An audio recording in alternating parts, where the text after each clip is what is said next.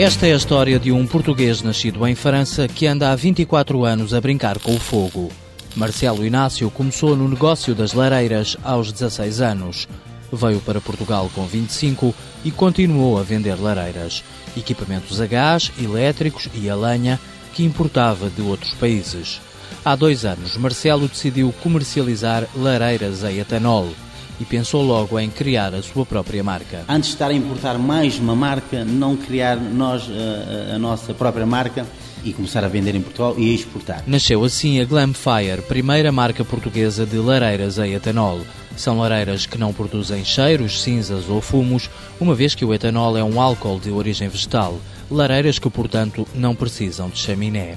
Mas o criador da marca foi mais longe e apostou no design. Resultado, lareiras com aspecto moderno e arrojado, que no espaço de um ano ganharam 10 prémios internacionais, entre eles a Chama de Ouro das Lareiras, atribuída por uma revista francesa. Fomos a única empresa mundial a ganhar esse prémio, que é um prémio importante para quem trabalha no, no, no, no ramo de fogo, de lareiras, tanto seja lenha, ou elétricas, ou a gás, ou etanol.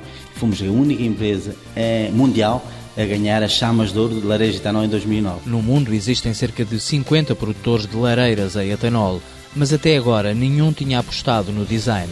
Marcelo Inácio abriu esse caminho. O criador sou eu e tenho a Ana Pinto, que é a designer da Gunfire. Portanto, as ideias, como eu não sei desenhar, infelizmente, ou felizmente não sei, eh, mas sou muito criativo, gosto sempre de criar coisas novas, coisas diferentes, e aí com a ajuda da Ana, que é a designer, conseguimos fazer estas maravilhas, estas peças são lindas e que estão a ser reconhecidas a nível mundial. O reconhecimento traduz-se em negócio. Nós, neste espaço de um ano, mas eh, sobretudo nestes últimos dois meses, conseguimos pôr uh, o produto em 15 países e em 22 pontos de venda. Portugal, França e Itália são os principais mercados. No mês passado, a Glamfire abriu o primeiro showroom na Rússia.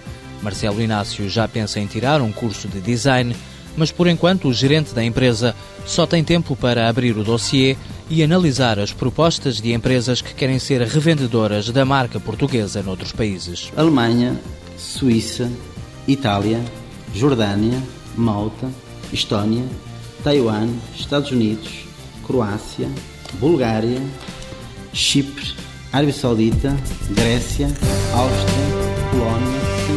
Recuperadores Pachinha Limitada, criada em 2007, detém a marca Glamfire, sede em Cortes, Monção.